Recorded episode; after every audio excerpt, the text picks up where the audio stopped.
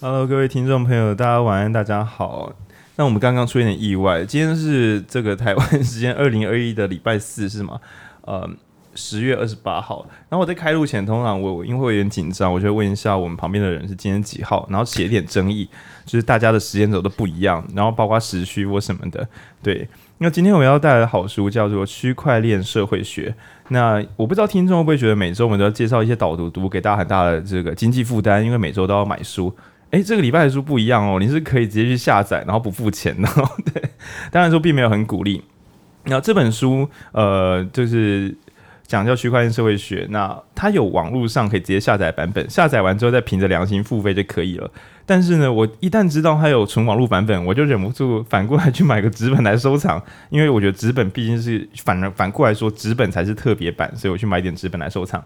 那今天的录制来宾呢，就是有这个文君佩，然后还有噔噔豆泥 Tony，嗨，豆泥近一点点，近一点点，嗨，好，那就是。豆泥今天陪我们一起来录制，我是不知道听众朋友对豆泥陌不陌生，但是如果你本来不是纯粹的影书片听众，而是我们自己的内部朋友圈的话，应该会知道，其实就是大家都很熟。对，那最近呢，豆泥也积极的在从事这个 NFT 相关的工作，在今年十月左，哎，不对，八月的时候，豆泥传一篇文章给我，一篇非常长的文章，改变我的一生，这样。对，那那那篇文章，我一直想说哪天读书会来纯粹导读那一篇文章就好了，但这件事情还没有实现，因为我回头想。那篇文章的难度呢，足以让听众就是痛苦万分，就是很难得的一篇文章，大概一两万字以内，比大概一本书的四分之一到五分之一厚度。但你真的要理解它的话，花的力气大概跟我平常读一本十五二十万字的书是有拼的，而且浓度高，表示你的快乐时光变少。因为如果很大本的书，你还会有一些快乐的可读懂的时光，但是这么短的文章看不懂，你觉得对自己蛮火大的。对，所以这一篇文章我会在我们会在更晚的时候跟大家导读。那好消息是，虽然说数位货币啊，不是这些加密货币的那个世界，很多东西流动很快啊。对了，忘记叫来宾贝贝猫。昨天的时候，我们在地下室办活动，然后我们有一个听众朋友，对翁医师哈，到到我们现场来，然后在聊天的时候忍不住问，所以贝贝猫长什么样子？那我们今天在上架 Podcast 的时候，也会把贝贝猫的照片上架，让大家一起来看我们的这个最长，除了我之外，最常参与最近的暑八月之后节目，几乎每一集贝贝猫。都有参，啊，都有参与。对，那我们也会把贝贝猫照片放给大家。好，那那那今天从在我们正式录制节目之前呢，我们要请佩颖讲一下感谢词，因为我们上一集我们在污名化外向者嘛，就是上一集听众应该都知道，外向者被污名到了就是一文不值，但我一点都不在意，为什么？因为我猜想 Park 的听众应该。如果我没有猜错，应该会多一点内向属性，所以所有人都觉得没有人被侮辱，因为每个人都觉得自己是内向者，很难得哦。这个世界上会有歧视一个种族的时候，没有人认为自己是那一个种族，这件事情是蛮蛮难得的一件事情。这是所谓懂得笑就不会恨了，这样。那佩仪，你有没有想对这个有什么感谢词？我要先感谢杨思棒医师，因为我上周才确定你有在听我们节目，偶尔来听。那因为我平常录的比较嗨的时候，有时候会讲一点点脏话，微量微量。虽然我妹凯祖对也有私下跟我说，你们的节目的脏话怎么这么多？那我就跟我妹说，你说的是我吧，因为其他人没有讲脏话。那总之我会设法去改进它。但是在这个脏话与否之外呢，我发现一件惊人的事实：杨医师有把我们的节目推荐给原作者来，对，至少我们节目内容的局部推荐给原作者。那我想请配音讲一下这个后台小故事。哦，好，嗨，我又回来了。那我在前几天的时候就收到进呃内向是种超能力的作者安静，安静。哎，我刚刚讲什么？你讲内向啊。好，讲错了，对不起。智长长长嘴，长嘴。安静是种超能力的作者就是静人姐，静静人。好。进进人，粉丝在紧张啊，粉丝在紧张。对，那呃那时候我们就稍微聊了一下，我就开玩笑的说，因为其实我在接到进人的讯息也很紧张，我就怕说会不会我们污名化外向者错读太严重，然后他觉得我们太吵，就是因为那集我那样重听，我真的蛮吵的。然后虽然是很有理念的想要分享一些自己想分享的东西，但不免还是觉得会不会打扰到原作者。但是他后来听了就觉得很感动。然后我在那一段录音的时候有提到我外婆的小故事，然后呃，竟然就有说，还是呃，我要烧给我原原本那只是浩宁的打嘴炮，就是把《内向者》这本书烧给我外婆，因为我外婆也是个内向者。那原原本只是一个打嘴炮的故事。哎，我没有，其实我心中 真的吗？我心中有一点点，我觉得还因为纸蛮好烧的。然后我觉得火化给重要的人这件事情，我是内在可以接受的。对对，哦，原来是误会了。但靖人也是非常重视这件事情。只有你以为是玩笑啦。对不起啊，当局者迷。对。后后来就是竟然有有跟我讲说，还是那本书，就是他希望可以写一些话给我阿妈，然后他会把它寄给我。那我听了就觉得蛮感动。其实最近我阿妈的故事也带给我了一些感触，他也是让我会愿意开始翻，就是《区块链社会学》这本书。等等等等，为什么？真的？为什么？真的啊！真的真的真的，就是因为。你这个转场有点强制啊！不是不是，第一个当然是要感谢靖人，第二个是我想要凸显，就是一个你重要的人的生离死别，其实会带给你很多不同层面的影响，包括你会思考说，到底人是为什么生在这个世界上面？包括如果他那个爱你的人离世了之后，那他对你的爱会消失吗？那他对你的影响会是什么？那或者说，我们就会讨论说，那。呃，他在这个世界上面所存留的有形无形的那些，他带不走，那他留在这世界上的是什么？所以我那时候在读到区块链社会学，原本以为它它是一本可以，呃，让我嗯，因为我其实过度难过，所以我就看一些生死相关的书，但其实丝毫没有慰藉到我，我就会觉得有一点太抽离了。但没有想到是这本书安慰了我，因为它里面有提到一些对于价值跟价格的思辨。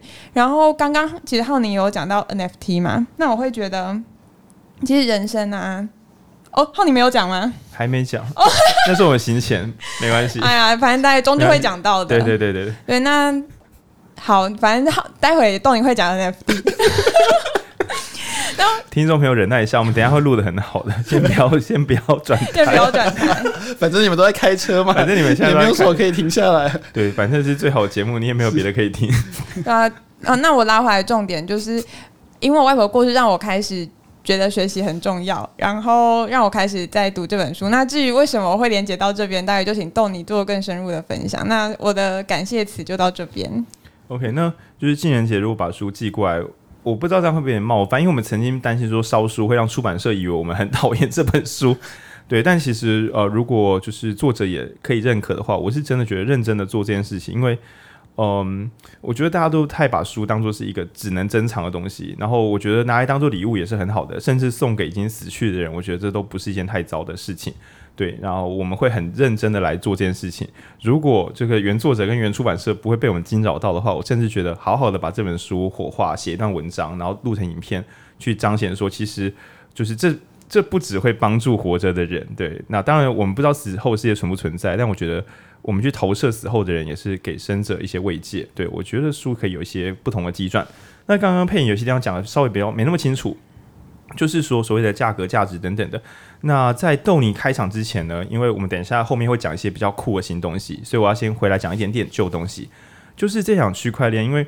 呃，在我们录音的这个当天，好像是柴犬币嘛，狗狗币、柴犬币、柴犬币、柴犬币、柴犬币，好像今日暴涨还是什么的，反正萨摩耶币、萨摩耶，反正就是一些小型的数位货币的加密货币的币种，忽然不是啊爆冲，那于是很多人就觉得说，哇，好像又有些人发大财，但每当这个瞬间，就会又有人同时会有两种声音，一种是哇，那个东西是可以发大财的，那同时会有另外一种声音是。这一切好像是另外一种新的骗局，好像很危险。这种瞬间一夜致富的东西，好像都是不真实的。那所以我觉得可以先回到讲讲，好像什么是真的，什么是假的。那我在八月的时候刚开始读什么 NFT 的文章的时候，对啊，我们前面讲 NFT 一点点这样。就是我一开始是最大的震惊，就是我一直也觉得说，嗯，这些东西是比较虚构的，或是一小群人共同认可的。对，但是在跟着多读一点书之后才。忽然回神说：“对吼，就是我们所知道的国家或是货币观念，其实也是人工物，也是大家的共识。就像是中国人一直觉得台湾是中国的，这也是他们的信念中根深蒂固的东西。共识，对，它是共识。虽然说他发明的，就是他们自己发行的货币跟我们的货币系统是分离的，即便如此，它还是在他们的共识中，这仍然是存在的。对。”那就反过来讲，会有一些就是台湾人使用就是台中央政府做出来的这个货币，然后仍然觉得说我们是别的国家一部分，这也是蛮神秘的。总之，我们可以知道的是，货币这件事情是人们认可然后才出现的东西。然后很久很久很久以前，如果我我我们最近听众慢慢在上升，但如果想要听一些困难的书本的话，我们很很久以前有一集叫《认识媒体人的延伸》，那我那时候读那本的时候，只觉得这个作者真可怕。为什么一九五零年之前的人可以写出，就是他为什么可以写到六十年后的世界呢？因为那时候作者麦克鲁汉他他描述这个世界的沟通有三种层级。那第一种是最传统的语言沟通，我我把它用货币来譬喻。第一种是以物易物，就是呃没有什么中央货币，大家只能够就是自己跟身边的人交换东西，就像语言一样，我只能跟身边的人聊天，然后你再帮我口耳相传，就这么短距离。然后第二种是中央货币，就是国家发明了一种钱啊，大家就用这个钱。因为我们相信的是国家，而这个货币有它的共同价值，而这一招直到今天都是有用的。但媒体呢？媒体早就瓦解了。很久以前只有老三台，或是说中央政府发明发出来的新闻稿才是真的。但是随着媒体自由之后，就是诶，很多除了中央的媒体之外，也有很多不同的啊自媒体可以去发声。那所以我们可以发现说，货币的第一阶段以物易物，那媒体的第一阶段就是口耳相传。那货币的第二阶段是中央货币，而媒体的第二阶段是中央集权式的广播电台。其实我说实在话，BCC 这种就是英国 BCC，应该也某种程度上也是一种中央广播电台啊。然后直到第三阶段，就是媒体的第三阶段就是自媒体，这早就发生了。而货币的第三阶段，我是觉得差不多是从比特币之后才终于开始发生。人们发现。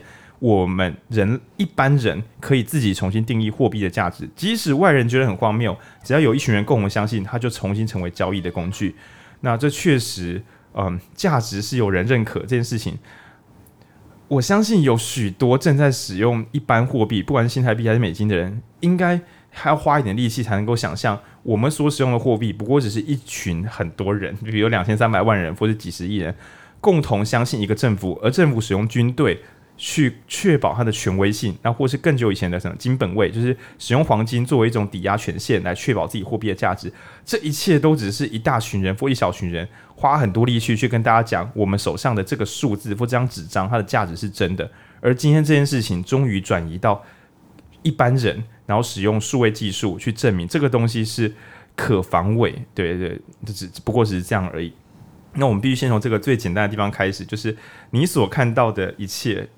如果你认为数位货币是呃加密货币是虚假的，那你可能也要花点心思想想，中央政府发出来的货币又是真的吗？对，它会不会贬值，或者它会不会忽然一夕之间价值就归零？那反过来讲，如果你相信你手上的货币是真的，你或许也要相信，如果有另外一群人相信另外一种就是嗯是为了城市码，他们所创造出来的象征物为真。那那个世界也是拥有它的价值，对，我知道这有点抽象，但我们等下就边看边聊吧。好，那我们接着从哪里谈起好呢？我来插个话好，好插话。大家前面都在感谢各式各样的人，我觉得我这边有两个人需要感谢。第一个是高重建先生，毕竟他是区块链社会学的作者。上个上个礼拜刚好也跟他聊聊，带我非常多的启发。嗯、呃，我自己是在去年年底的时候开始接触区块链这个东西。那其实一开始很简单，就是我很好奇为什么这个东西是有价值的。它跟其他的有价之物，比如说房地产，比如说汽车，比如说其他各式各样的。呃，现实生活中比较好去做交换的东西，比起来它到底是哪里有价值？然后它因为一直在涨价，一直在突破新高，然后让我一开始其实很肤浅的觉得这就是一个新兴的潮流物，潮流品是大家一起相信它就是有价值的嘛。那高崇建先生他们创造出来的 Litecoin 让我有对对于区块链跟数位货币有一个完全不同层次的认识，因为它算是一个自成一格的体系。那里面的人不是重点，不是在炒作，也不是在寻找新的可能，而是想要让现在既有的创作过程中产生彼此之间认可的价值。然后第二个是，我想感谢中国政府。哦，中国政府真的，中国政府传创造很多价值。就是我我觉得很有趣的地方是，嗯，每个地方的文化都会产生或者诞生出新的东西。像是我就认为台湾不太可能会产出像是 Litecoin 这样子的文化或者这样的机制，因为台湾还没有那么需要去做抗审查，或者是没有对于自由被压迫没有那么大的认知或者急迫性。对，那呃，在香港这样子的一个地方，他们写的东西可能每隔天就消失了，连苹果日报都消失了。苹果日报是连资料库所有的新闻、历史新闻、粉丝专业网站全部都找不到了。这么大的媒体都可以在那样子的地方不见，那一般人呢？他们是不是有必须让文本继续留存下来的价值。那这样子的过程中，是不是就会诞生出一些需求？比如说，我需要一个匿名的分散式的通讯软体，或者是文本的记录的一个程式。那区块链在这个地方就成为了一个非常刚刚好的存在，所以他们在那个地方就长出了 Litecoin，或者长出了 Litecoin 生态系里面其他的媒体跟其他的需求这样子。所以我觉得中国政府在这方面也是蛮重要的。我试着用我门外汉的角度去模拟看看，因为我觉得我没有很完全熟悉 Litecoin，所以我试着先讲讲看，反正豆你会帮我补充，没问题。那就是首先呃，我觉得 Litecoin 它在中文翻译叫叫赞赏，我先讲核心概念叫赞赏。那这个赞赏，也许第一瞬间会让听起来像我们以前讲什么感恩师傅、赞叹师傅的那种赞赏礼赞，但其实它是把称赞跟奖赏合而为一。我不知道大家现在脸书还有没有在使用，就是你们知道脸书这个软体吗？就是它前阵子很流行。OK，我现在去高中大或大学演讲，我都跟他们开玩笑说：你们知道脸书吗？就是你阿公会用的那个软体，小红书、小红书、脸小蓝书、小蓝书的脸书。那脸书它的按赞这个机制本来是我觉得是不错，它会让写作者有一点点动力。但是出现一个小问题，就是说你真的认真在上面奉献内容的人，你固然会拿到声望。但如果你没有拿声望换成你的谋生的这个货币的话，其实你就是在帮脸书打工，就是你你提供流量，然后你还让他们知道怎么监控你，这一切都是我们很久以前有录那种监控监控资本主义年代，对我们那么努力的写文章，只是为了帮脸书训练演算法，然后自己没有好处。那所以赞赏最粗糙的讲法就是，如果你写的东西大家喜欢，随着你的按赞数量，就是大家对你的按赞数量会转化成一个比例制的货币。那我以下我随便乱讲，比如说你个人的赞数竟然拿到了全赞的百分之一，那那这样等于是这个月如果有那种发配下去的 Litecoin，你就会拿到一趴的总量 Litecoin。对，所以如果你是流量怪兽的话，其实 Litecoin 等于是会有大部分就会归到你身上来。诶，这样很不错啊，就是你努力在写东西的人也你在撑住整个平台流量，让大家看到好东西的时候，同时你也拿到相对应的报酬。但是这个要怎么做呢？我们先想一下传统世界。以下是我的开玩笑，以下是我开玩笑。你要知道，一个人要写文章，写到全站流量一趴，这应该是出大事。要么就是没有人用，不然就是你到底怎么做到的？所以我认为，一个人可以拿到也许万分之一或十万分之一流量，就已经算是一个了不起的成就。那现在问题来了，就是那每个人不是要开一个账户吗？那如果银行账户，如果每个月我要汇十五块钱给你，然后会费是十五块钱，那我不就有一大半的钱都会流失在会费之中？对，所以传统这种。货币的数量如果很少很少的话，通常就会说什么？你如果累积，比如说像我们卖电子书也是，你累积到一千块以上，不累积到多少之后，我们就可以出账，就是把这个钱汇给你。对，但是其实这一切都变得相对的不太方便。而数位呃加密货币刚好可以提供一个即使微分成极小的单位。诶，Litecoin 最小单位是多少？诶，我我我也不知道，不知道。就是我先解释一下，就是说一般的台币啊。我们一块台一块钱台币就是最小单位，你的朋友没办法汇给你零点零点呃，没办法汇给你一块以下的台币数量，对，那这个计算导致就是如果在比较小的币额上，很多时候是就只能够四舍五入或不得计算，对，这就蛮可惜。那再加上说，一旦要自动的汇款给足量多的人，使用传统的金融机制，就会产生超级巨量的汇款费用跟超级麻烦的行政成本。那在 Litecoin 的话，如果就我所知，它应该可以趋近自动的去把这一些分配好。对，那这是一个我所知的初始的，就是理念型的的部分，是这样吗？对，我觉得刚刚浩宁用脸书去比喻、去类比、呃，去做对比，跟 Litecoin 去做对比，是一件非常。有趣的做法，因为这刚好就是 Web Two 跟 Web 三之间的差别。就是大家最近蛮多在讨论所谓 Metaverse 或者 Web 三等等等这些新的名词。然后，呃，其实 Web 三很简单，就是呃 Web 这个时代大概从两千年开始到现在二十一年嘛。那现在比较主流的说法就是，呃，这个网际网络或是互联网，中国的互联网这有三个阶段啊。第一个阶段就是 Web One，Web One 就是网页时代。每个人都可以去做一个网页，那在上面就可以写你自己的文章，或者是去卖东西，或者是宣扬自己的理念。那到了 Web Two 以后呢，人与人之间开始可以大量密集的交流，比如说像 Twitter 或者像 Facebook 这种社群网站、社群平台。那中间的交流因为变得呃复杂而且丰富，所以里面就很多呃新的事情出现。对啊，比如说像社群游戏啊、开心农场啊等等，都是在这上面相应出现的事情。但是 Web Two 因为是由私有的企业掌控的，所以你的赞其实不能换到其他社群平台。像比如说我我的呃脸书可能一篇文拿到一百五十个赞，这个赞在脸书之外的世界其实一点意义都没有，因为它就是一个数据而已，它就是一个位元而已。然后它的社群的客观资本。社群资本的客观数据是不互通的，对。那因此，脸书他想要改规则，随时都可以改规则。所以最近很多粉丝专业的小编在干干叫嘛，因为演算法又改了，然后我投的钱又又又掉到水沟里了，或是我又要问一些很奇怪的蠢问题才能够获得大家的互动率。就是、文青哥要爆干爆超超大量加班，还有黑猫老师就坐标之力嘛。但是我记得最近好像又变化了，对对啊。那这些游戏规则是谁制定的呢？是上帝吗？不是啊，是私有企业的人们。那他们为什么要去做这样的制定？因为他们必须存活，必须盈利。那这其实就是 Web Two 目前显而易见的问题。所以有人提出了 Web 三的形式。Web 三是什么呢？Web 三就是我的这个身份可以穿梭在各式各样的空间。比如说我在 Litecoin 上面使用各种服务，像 Matters 或者是呃立场新闻，或者是其他就是相容于 Litecoin 的服务，我的这个 Litecoin 是可以互通的。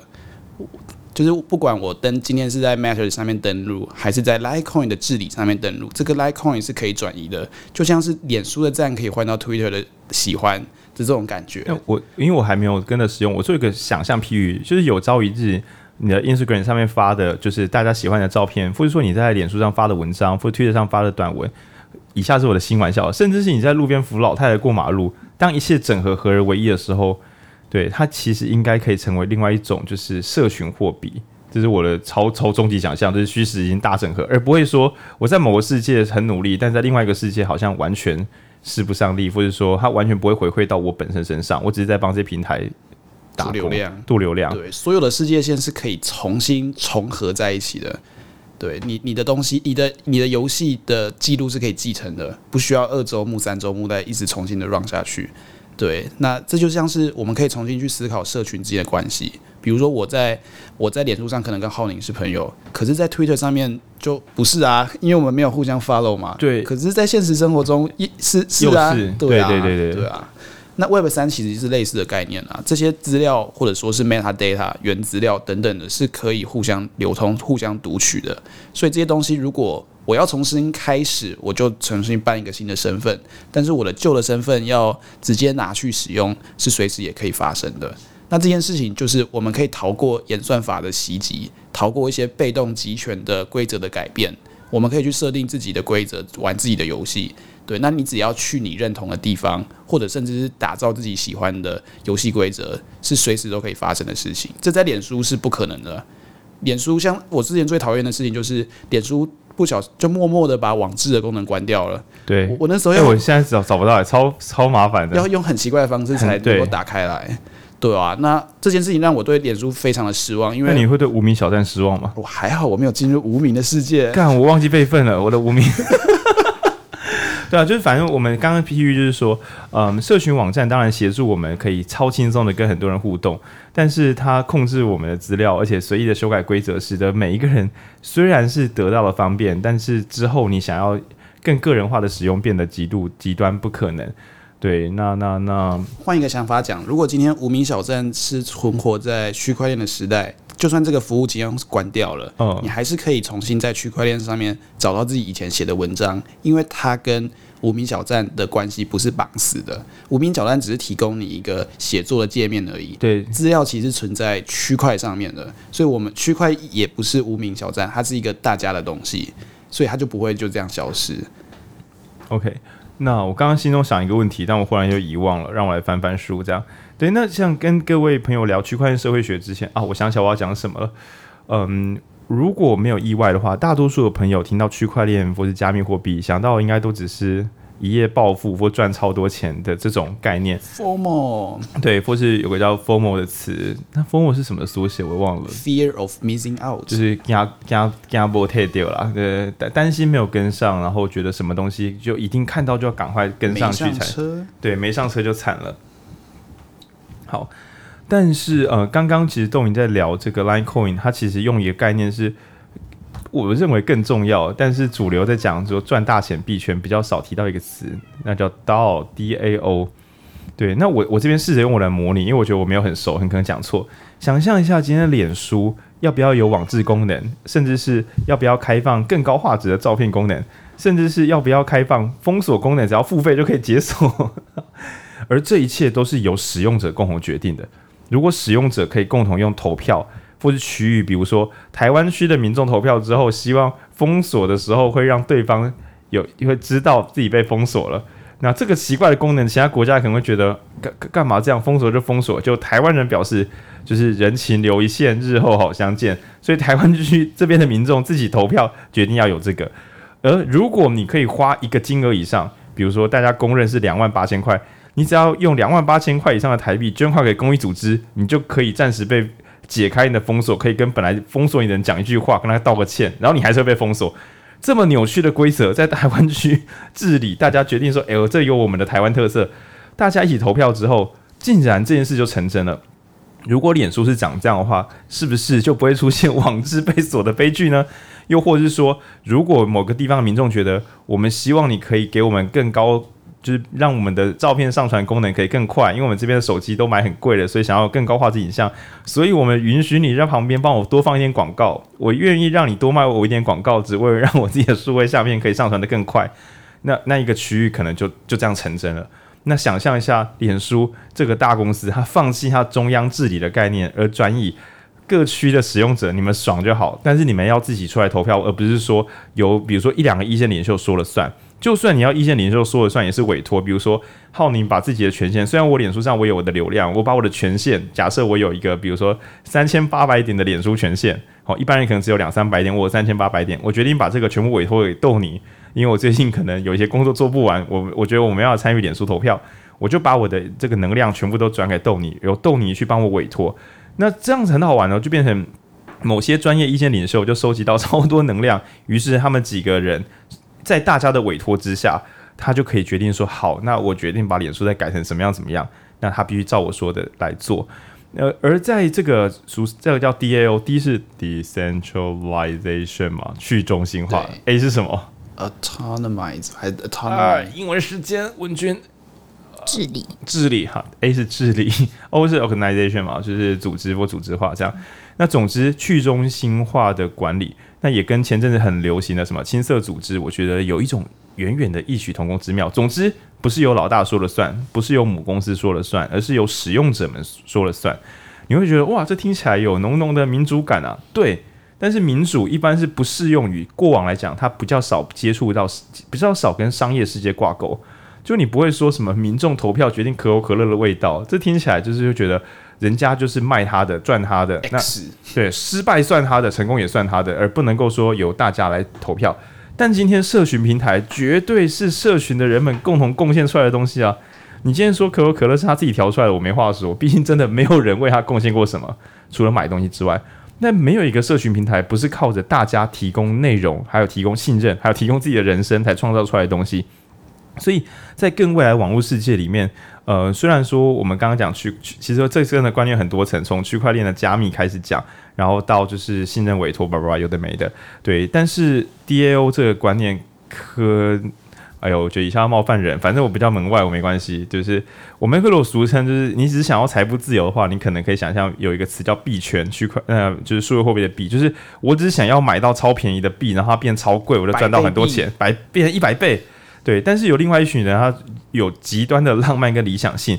那包含就是，如果我不知道这样判断正不正确啦，就是比特币的那个发明人，一开始的时候也是因为二零零八金融危机之后，觉得哇，我以为货币是真的，结果美国政府竟然去帮助把事情搞糟的银行们，把人民纳税钱，甚至是人民纳税钱不够用就印货币，政府竟然印印制货币，然后把这个钱塞进去。把事搞得很糟，银行里面，然后说好了，你看没事啊，量化宽松，量化宽松。然后这一招直到今天都要一直这样使用。那这样子，人们的血汗钱有一天都可能会被政府们一起变得化为乌有。于是他使用是数位技术，创造一种不可能增加的货币，那成为一种不通膨货币。那那时候大家可能觉得是一个新概念，甚至是一个笑话。那直到今天，呃，我想你就算看，你就算看衰比特币，你也不会觉得它会跌到什么，甚跟以前一样，什么一块美金换一块比特币，这种时代应该是永远不会回来了。对，那那群有理念的人，直到今天还在发明各式各样的数位治理技术，就是给有理念的人或者给使用者们共同来创造更理想的世界。而我个人认为，这还有很多困难之处，包含就是如果你没有在关注选举，就知道真的把决定权交给一般人，有时候会得到一些看起来有点诡异的结果。对，但是在更好的世，这样讲更好的世界好像不太礼貌。嗯，慢慢慢。更新的世界里面的人们，到底能不能够使用数位治理技术，把自己打理得很好呢？对，那我觉得这是值得讨论的地方。但我觉得我们要先把 DAO 数那个去中心化的组织，也就是嗯，数位治理嘛，这个词要怎么讲比较好？我们暂称它为数位治理啊，因为很多词根本还没有什么。我觉得刚刚浩宁把投票的概念再 echo 回 DAO 是一件非常。好的事情，因为其实浩宁刚刚讲的就是所谓的流动式民主。对，流动式民主，有人说是民民主三点零啦，就像刚刚讲 Web 也有三点零嘛，民主也有三点零。民主一点零、二点零、三点零分别是什么呢？一点零的时候可能是人人一票，每个人就去普选嘛。那真普选啊，真哇哦，就是习近平在听的，习而学习之，习而好，我们等下会讲习而。就是一个人一票，票多者赢。那这个人到底是不是认？其实，在后来也有很多的讨论。嗯，对，因为每个人一票的状态下，其实很容易进行操作哦。我可以用呃不是理念的方式去取得你的票啊，我可以跟你很好啊，让你想投我啊。但是你是不是跟你很好，跟你是不是认这个位置，是不是成正相关，也不一定。对，就像我们现在频道上开玩笑的说，就是民主的麻烦在于适任的选民。我们先不要讲市任的候选人啦，市任的选民比较难取得啊。对，对吧？你看，像是 是没事，所以二点零的时代就是代议式选举。嗯，他们会觉呃，比如说我们先投票选出一个代议士，因为我们没有那么有闲，我们没有办法在每一个议案都做出决定。所以有一个代议士，可能每四年选一次。这些人，我们委托给他们我们的权利，让他们去决定我们的国家大事也好，或者是乡里的小事情也好。这样的话才才就是有点像说专业某一种专业分工化。我们投出他们之后，再由他们来创造公投，再让人民来投票决定自己该决定的事。诶。嗯，哎哎哎哎，等下，我民主开倒车，对，所以所以其实豆泥意思是公投是一种民主开倒车的行为。我我这是浩宁说的，这是浩宁说的。其实我有时候是这样困惑，确实我们本来是一人一票，可是又发现一个问题，就是说所有的事情都要由人民一人一票投出来。那我今天就要研究核能，明天就要研究早教，后天就要研究莱猪，再更后天还第四个议案是什么？核四，还就要研究核四。哎，核四长讲过核能。藻礁、莱猪、莱猪，还有公投榜大选，公投榜大选，对，也就是其实一般民众确实要花心思去理解这四个议题后面的利害关系。那呃，这样是我反公投哎、欸，靠我腰。所以我觉得这个时候民主三点零的推出就是一件好事情，太好了，太好了。其实 Litecoin 本身就是一个民主三点零的实践。民主三点零就是流动式民主的概念啊。流动式民主是什么呢？就是好，假设我们今天每个人都有一票，那我觉得我没有时间，那但是我相信浩宁，可能是因为浩宁前面做的事情让我产生信任，比如说之前没有选上，让我信任他，或者是他，他不就还好没选上，就是我我可能觉得浩宁不错，那我就委托这一票给他，那他可以帮我去做任何的决定。但是如果我觉得他做的不好，我随时可以把这一票收回来。我当然也可以自己投，或者是我再委托给其他人。Litecoin 的验证者的治理其实就是这个意思，就是比如说 Litecoin 最近在讨论说要不要跟其他的区块链做对接。对接的意思就是说我 Litecoin 今天可以跨链哦，币值转换吗？我可以把台币换成美金哦，而且是自动化的哦，以前是不能的，因为以前没有开通这个功能。那这个功能究竟这么重要呢？就交给大家来来考虑，一起来投票。所谓的这个大家，我们可以委托给一些，我觉得他比较搞清楚状况，我觉得委托给他来处理。因为这其实是一个困难的议题。对对，对，大家不确定到底怎么叫 IBC，就是跨链的这个这个权限。对，所以我。我我我，因为我自己那时候钱包有四千颗 Litecoin，我觉得很好玩，所以我就委托了两千颗给 Matters 的官方，因为我相信他们。哦、那另外两千颗，我就有政府会做事，哦、有对吧？你就委托给，就因为因为 就像是国家，你也可以觉得你喜欢这个政府，你连投票都很懒，你决定一大半的权限让政府决定。对，那其他我觉得留你在手上操作这样。嗯、呃，应该是这样讲，提案者也可以是治理者。的验或者验证者，这他们的身份是流动的，是多元的啦。对。然后我我有我的票，你有你的票。那我们提了一个议案，我们要先提议、复议，然后再呃再投票。那、啊、投票当然要过到某一种呃投票率的量，才会去执行这个议案等等的。嗯、对。那在这个过程中，我可以不投票，我也可以委托给别人，我也可以自己投。那我不爽这个人的时候，我随时都可以把票拿回来。那这个是没有说什么四年一一一次的这个选举的，对，毕竟毕竟可以想象，这种新的投票成本更低很多，低很多，而且它的防伪也做到一个极限防伪，就对，因为防伪，然后以及嗯，我觉得投票主要有两个大麻烦，一个是投票需要花很多人力物力，然后对，但这一大部分的力气都是为了防伪。就是我为了你要在特定空间，然后领票，然后确定是你，然后再把票投进去，然后还要确定匿名性，所以还要再把票箱盖起来，再把它打开，然后再确定它，再寄回去，要都是计算，这一切都只是为了它能够就是完美防伪。对，那这一切在这个区块链的世界反而变得异常简单，所以所以可以用更多奇形怪状的投票方式，因为没有什么成本。对，那为什么 Litecoin 可以做到这件事情？我觉得有两个方向，一个是往下去讨论它的根源，一个是往上讨论去它去讨论它的循环机制。它的根源是什么意思？它的根源就是区块链。嗯哼哼，区块链就是呃，比如说它，我们一起相信这个城市码，这个城市码规定说每一段时间它就会生出一个区块。这个区块里面可能会生出一些的 Litecoin，叫做赞赏公民的这个币嘛。嗯嗯。那这个币会去发放给呃参与这个挖矿的矿工。那 Litecoin 它不是用比如说什么 CPU 去算数学问题去挖矿，它是用抵押的方式。比如说你抵押，你有二十趴的股份，我有二十趴，Payne 有二十趴，那文君可能有四十趴，加起来一百趴嘛。对。那呃，它会就是随着这个比例，每一段时间去分发给大家，所以抵押者是有机会再拿到更多的 Litecoin 的。那我印象中没记错的话，这些 Litecoin 会随着呃每一个周期去发放给所谓的赞赏公民，他们去拍手或赞赏产生的这个数据。对，有点类似 UBI，就是全民基本收入的概念啦。就是每个在这边共同，你可以想象说，今天你以为你只是一个脸书使用者、IG 使用者，其实。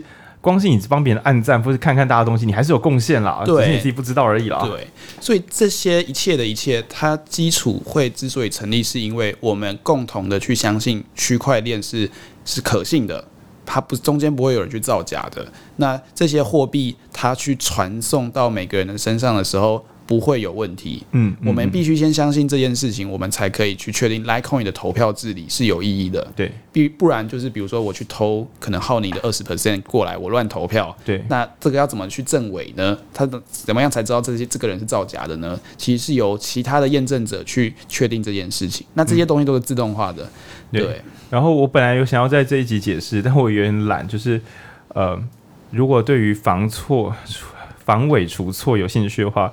拜占庭防容错容错机制这个词，大家可以自己去 Google 拜占庭容错机制，因为我自己有试着读，然后把它解释，但我觉得我有解释错的可能，所以我决定跳过，大家自己去 Google 这样。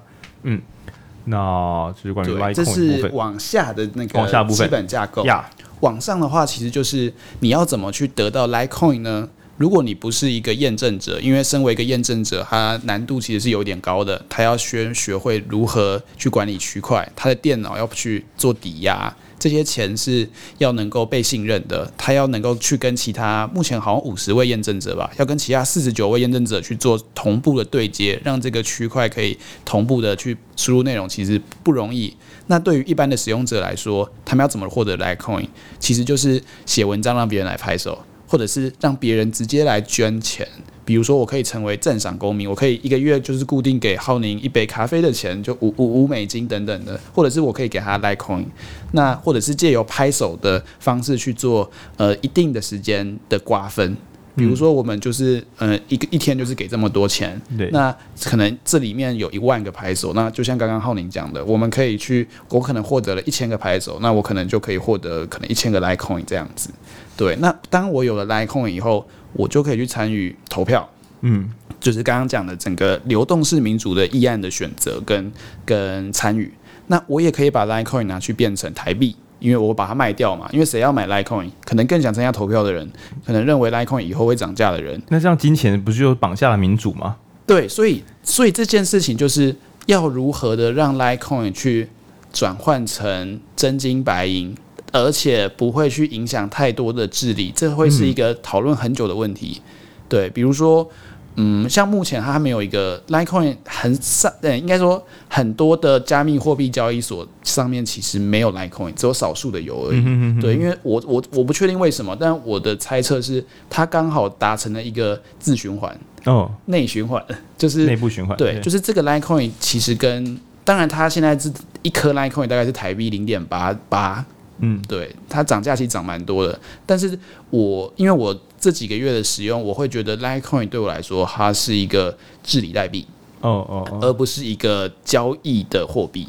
对，但但等到这个地方开始有影响力之后，就只有两个可能：一个是有人大量买入，然后反而买货币、买这个代币进来，创造这个控制民主的可能；那另外一种是因为太多人相信，所以它涨价了。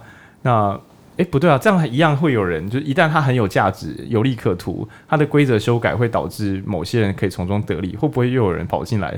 想要就是买货币来控制这个空间，所以我们要靠仁慈且有智慧的验证者来来参与这个投票的议案，对啊，对，比如说我们可以，比如说假设今天这五十个验证者都是邪恶的人，他们可以投票去决定说，好，接下来的钱我们不要给大家了，我们的钱就是全部都回到我们身上，这是有可能的，有可能的，对，但是所以呃，这种 DAO 它就算 DAO 嘛，去中心化的治理组织，它其实每一种设计。跟里面每一种人的性格，它其实是一种赛局的平衡。对，因为有可能说你故意完成中央集权之后，然后大家跑光光，当然是有可能的，代币就变成真正的空气币。空气币，对啊。其实很多这个项目啊，像二零一七年我们叫做 ICO 之乱啊，就是叫做首次发币上市之乱。如果我知道 I G ICO 可能这个词比较新，可以讲的是 IP，就是所谓的 IPO 是那个。一般的股票，那叫什么首次股票，首次股票公开发行，就是我是公司，那你们相信我吗？那我就发行我的股票，可能有多少股，那你就来买。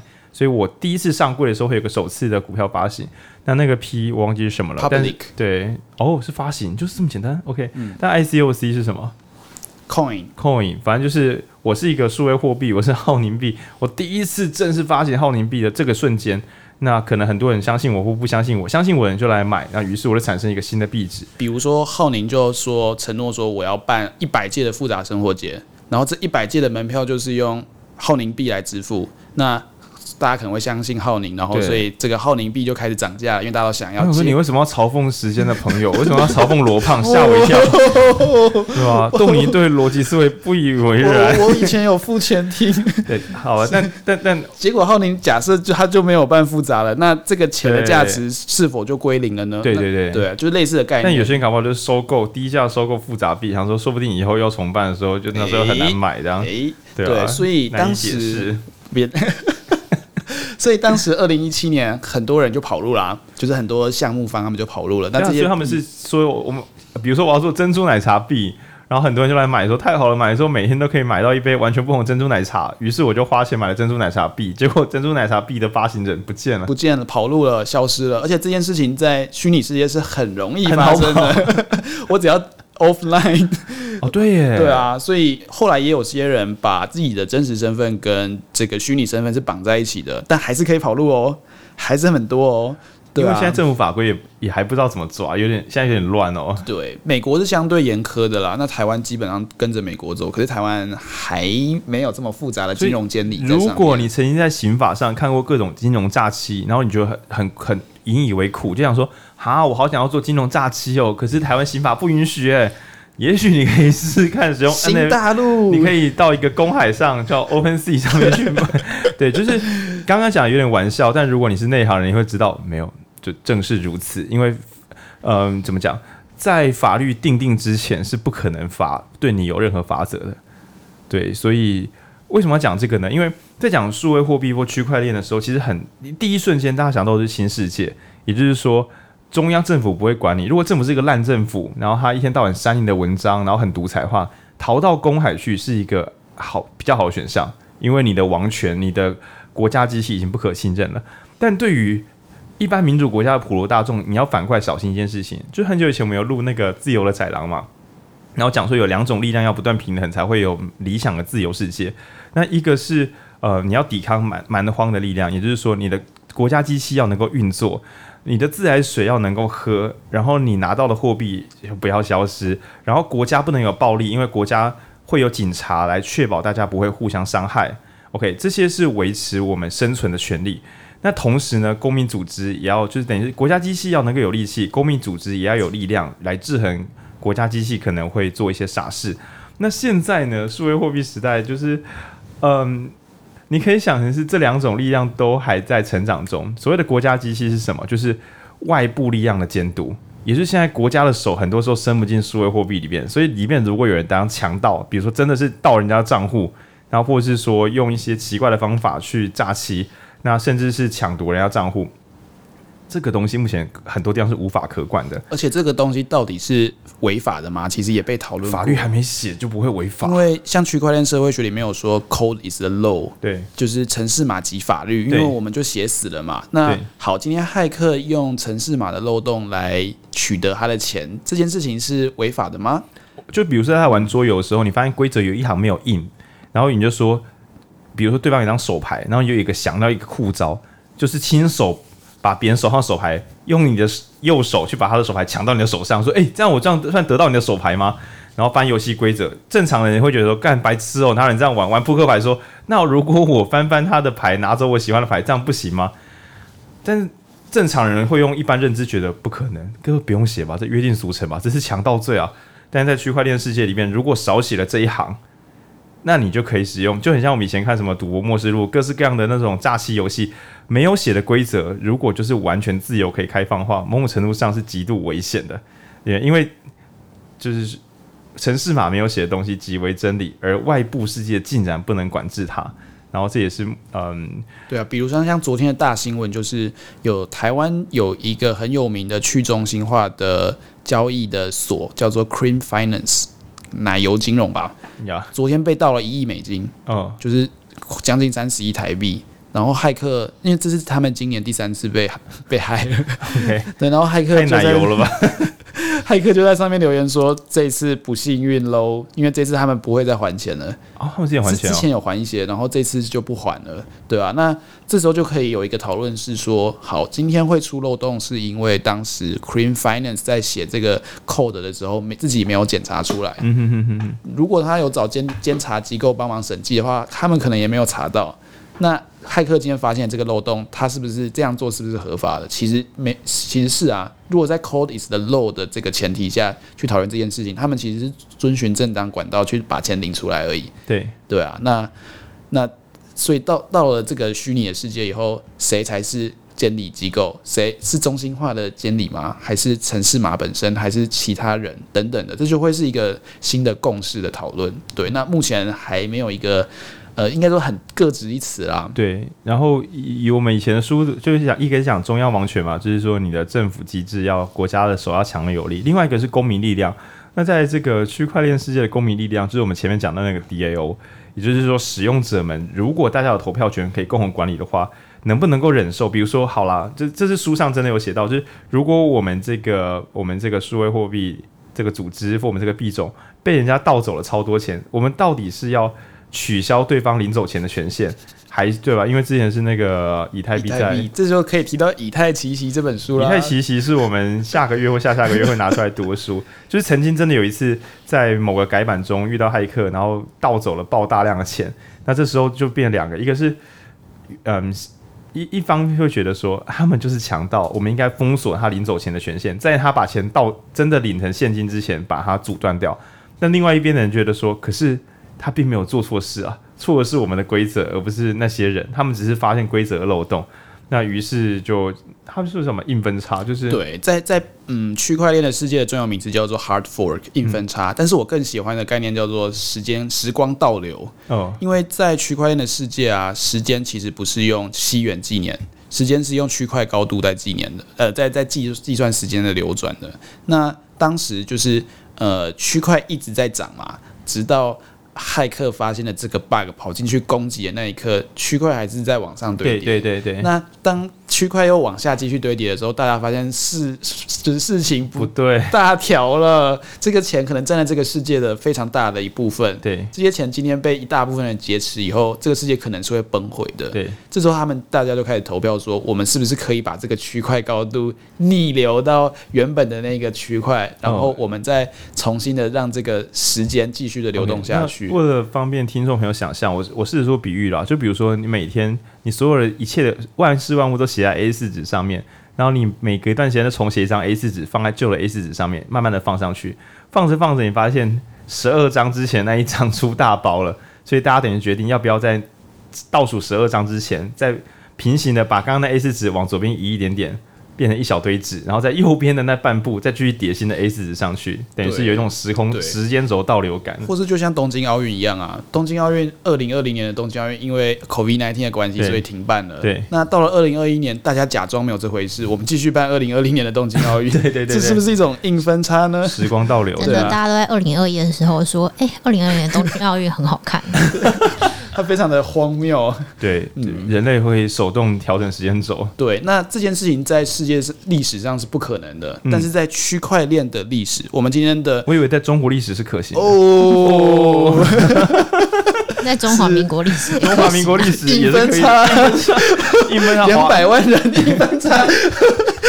快，就是明明明明这里已经有一群人在生活，然后就一个政府硬分叉过来说，你们其实是被另外一个这边，可是台湾好像一天到晚发生这种事，就像是以太坊，以太坊是 ETH 嘛，然后后来有一批不不想要参与硬分叉的人，他们就叫 ETC，就叫以太经典，对他们容许就是这一群被害的钱存在，所以他们就继续把原本的那个区块继续往下堆叠，哇，很硬，这不就是？ROC 跟 哦，对耶，确实台湾也有一些人一直把过去的历史，对啊，我们就是不相信现在那个蒙古还是蒙古共和国啊，蒙古是一个省份，所以蒙蒙古不是我们的哦，它不是省份吗？干，开玩笑，五族共和啊，啊，我一直以为我们蒙蒙古是我们的一部分呢，对啊，啊，难道国我的国中课本是骗我的吗？在我们的治理下没有所谓棉花的问题，这个也比较深了，这个比较深。对，其实这就是共识嘛，对不对？没错，你看，嗯、就是我们刚刚讲说数位货币，好像说干什么硬分叉，什么时光倒流，就你看哦，各位成年人们听这个频道的人，你难道你应该很多时候已经发现说，哎，我的国小课本写的东西好像有点尴尬，对，好像有些，那就像是很多成人会想说，课纲怎么可以改？课纲写的东西就是真的，怎么可以改？呃，就是就是你你刚刚说，那你知道数位货币硬分叉吗？你就会用一个更混乱的概念，对 对 对。但反过来讲，如果我们比较宏观的历史观，会知道说，就很多东西可能当时在写的时候有它的时代背景，所以出了一点错。就你不会是那种课纲无敌论，就是课纲上写的必为真。那反过来讲，在这个新世界里面，确实人们也会发现啊，我们出包了，于是就来讨论说，我们是否要回到上一个出包的时间点，从那边继续往前走，这样对啊？一九八四，乔治·欧威尔不是说，掌握现在的人掌握历史，掌握历史的人就掌握未来。对这件事情，在台湾非常的，其实就很明确嘛。就是小学课本、国中课本这些这样子的事情，但是今天如果有了区块链的文本的记录的话，这些这这这这个命命题其实就完全没有前呃没有条件可以去执行了，因为过去、现在跟未来在发生事情是相对客观的被记录的。没错，这就是我们说的见异于谗行。我觉得这边比较有趣的是，呃，我们提很多提到区块链的时候，很多会讲防伪这件事情。可是其实它不是不能修改，它是不能篡改。对，哦，对，对，对，对，其实危险的危险的东西不是修改，是篡改。对，是你的历史课本，你的历史不是你的历史课本，你知道历史被篡改，但你根本就不知道。我在区块链上，然后我们这边要跟观众朋友做一个慢速停下来。真的，真的，因为篡改是被偷偷改掉，而你不知道。而修改是我跟你说，我这边要改，因为如何如何，你不相信我没关系，我跟你讲我的原因，我改给你看，你不相信我，我我我我有时候可能无法说服你，但至少我不是瞒着你去改这件事情的。那这件事很有趣，因为如果万事万物都是修改而非篡改的话，就可能会有很多平行版本，而你可以去挑选你所认知且理解的版本。而过去的世界会说不要修改了，修改之后跟大家解释为什么改很麻烦，干脆就是中央政府改好，你就这样相信，偷偷改，新的时代人就相信，就相信了，久了它就会成为一种新的共识。对，就像是，哎、欸，没有人要接哦，失败了。就像我想说，就像是什么共识啊？两前面是两个字，后面是共识，是一个数字吗？是一种汽油。那我从一百开始猜是一百吗？小一点，是终极密码，六六四吗？再大一点，大一点，大一点，八九吗？八九吗？哦，是九二。我以为是无限汽油，原来是共识。所以九二共识后来就成为一种汽油的标准啊。九二、九五跟九八，这写在什么课纲里面吗？不知道，写在中油的中油的操作手册上吧。可是那不是新晚值吗？对啊，新晚值啊。好，听众朋友一定想说，我听了什么？已经拔下耳机，这样只有开车的朋友不会离弃我们，因为两手在方向盘上面。没空，自动驾驶的时代还没到来。对，先不要来，先不要。我觉得讲到修改跟篡改，我就会觉得，就会觉得书里面有提到另外一个很重要，我觉得就是有一个角色叫做先知，就是刚刚前面有讲说 code is law 嘛，就是 code is law，就是你城市码写好的东西你就不能改。比方说城市说你输入 A 就会就会跑出就是 B C D，比方说这样子跑，对，那你输你输入 A 就只能只会有这个结果，对。可是问题是谁决定要输入 A 的？或者是、哦、如果那个人不按 A，或者是呃，今天是说，比方说，如果明天出明天是晴天，我就给刷你一百块，嗯，这东西是写好的，但是谁去跟电脑说今天是晴天呢？嗯，谁去跟电脑说明天是晴天？明天的时候是谁去下的这个指令？谁负责记录整个文本？这段很诗意耶。但就是会跟刚刚 会跟刚刚讲的一样啊，就是呃，我们的以太币被偷了，那我们到底要决定新的以太币是哪一种以太币？是有被偷过的，还是没被偷过的？嗯，基本上你还是做了，就是做出时光倒流决定的这个人，还是很重。对对对对对。终究是人们之间的共识。不是因为很好玩，就是说，虽然这个科技是刚硬的，就是城市码也是不会说，我我们无法从外呃外力干预的是输入结果，输入之后里面的东西不能改。对，但是最后是外面的人来决定它到底有没有价值，是集体共识决定它有没有价值的。对，之前有人讨论过疫苗护照要不要上链。嗯，听起来后来在我记得新加坡可能有，台湾后来就没有了啦。嗯、然后我觉得这是一个很有趣的议题，因为谁要去认证疫苗对有没有被打过呢？对，我们像我们现在是用小黄卡嘛，我只要大家看到小黄卡，就会先天的觉得说，哦，这个人已经打过两剂了，他可能是 safe 的。对，但谁知道呢？谁知道会不会是去印刷厂印小黄卡？那印刷还敢印也蛮大胆的，印刷还，还有印章，还有印印章，你随便刻就好了。对啊，那。这个这个差异跟比如说，好，今天这个小黄卡是上链的哦，它你可以用扫 QR code 去看这个链上的记录哦。但是这件事情能让你更相信这个人有没有打过疫苗吗？就是他的前端认证，对对对对，或者产销履历嘛？对，谁去上链的？嗯，就是我对啊，我觉得产销履历就是很很世界比，就是有产销履历就是好像就是好，我们会相信他，但是。你怎么知道那个履历不是造假的嘞？假设今天产销履历是一个政府去做认证的事情，但是你相信这个政府吗？极端的人呐、啊！哦，豆你已经抓到我们节目的节奏了。我相信了，我相信。对啊，那是不是反疫苗的人就会不相信政府？就像是大学学历，好像是认证你是一个合格的知识分子。但你相信大学吗？你相信大学吗？是不是有野鸡大学的？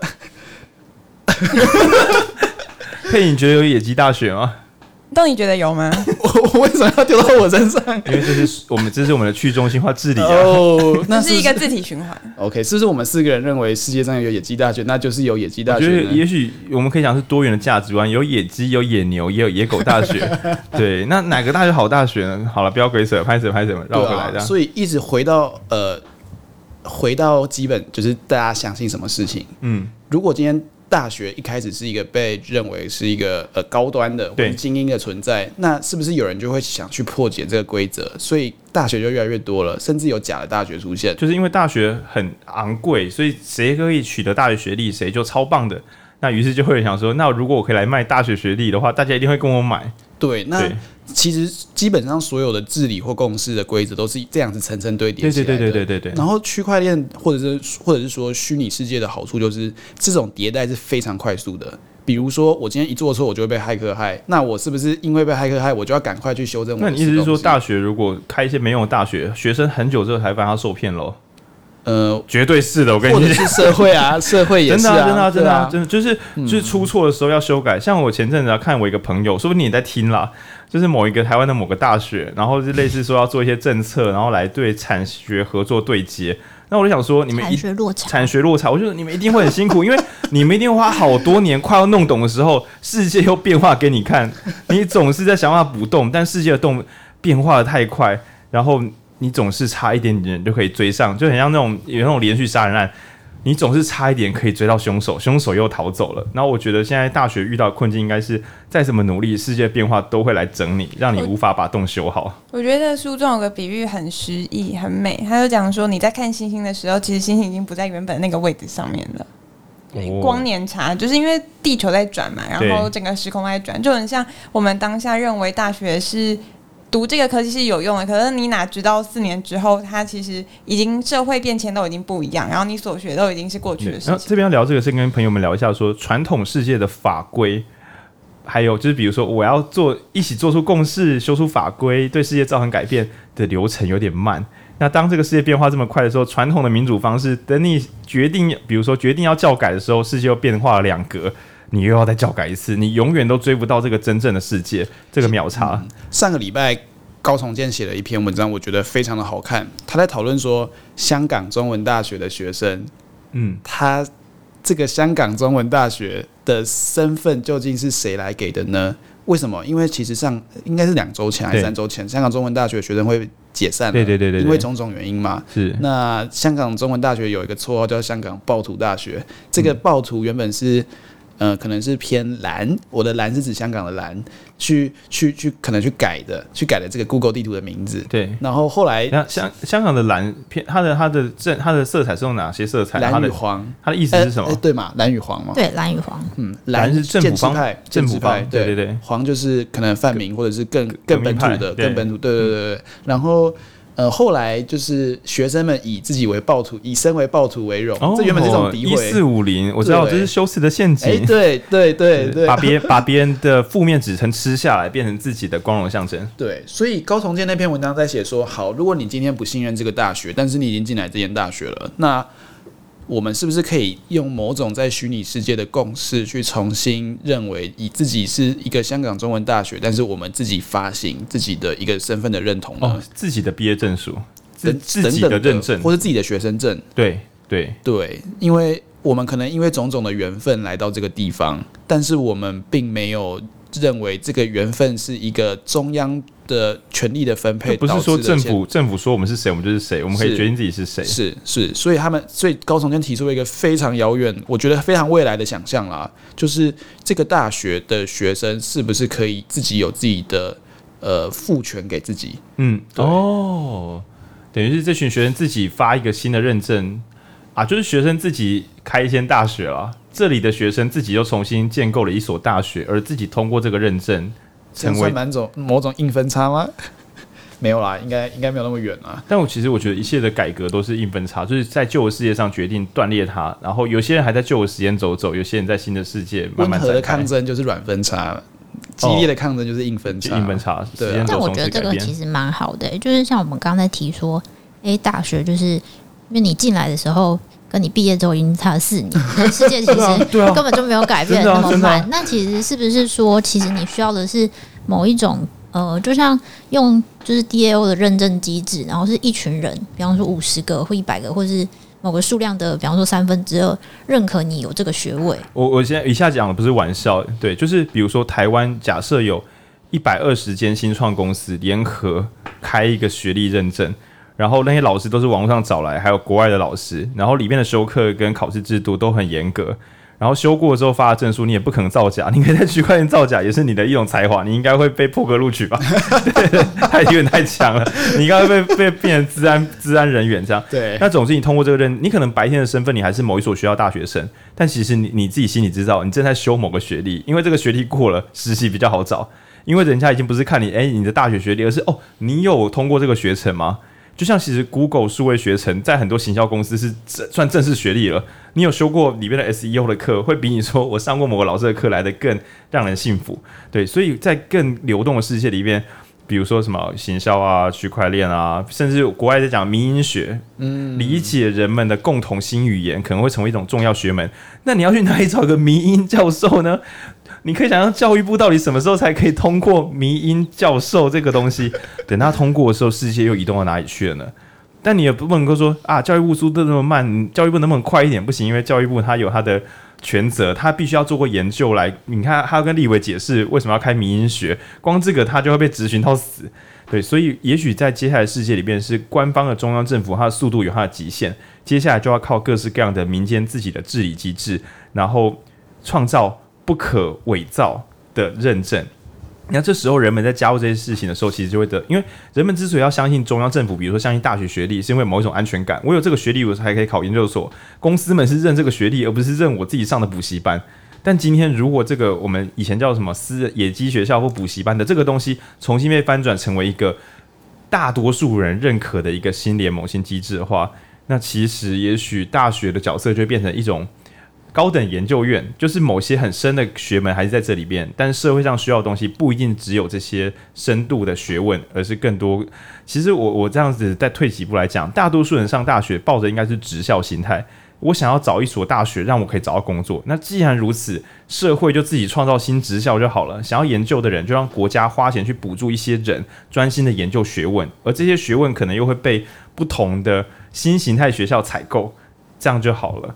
对对对，而且因为我觉得大学，因为我觉得关键就是通用嘛，因为大学学历现在重点是通用。对，那 Google 数位学程当然因为 Google 很大，所以它也通用。慢慢通用。但如果今天只是一个某某个中型，就是可能一百一百到三百人的小企业，它开的学程，那我就觉得，那我是不是非得来这个公学呃这个公司工作不可，我才需要修这个课程？嗯、但是，一旦是呃，这样子的公司可能有五十间，然后他们有一个有一个 DAO，对，有去讨论说我，我我们怎么样的学生是认是我们认可的，然后甚至是某一种考试机制，或者是每个人都要通过某一些其他的测验，那他就只要一旦他有一定的通用性，他其实就可以成立。那我来我自己来幻想一下，为什么认为这种 DAO 是更好的？因为在传统的世界里面，假设我们大学学学着学着，不太可能读到第二年的时候。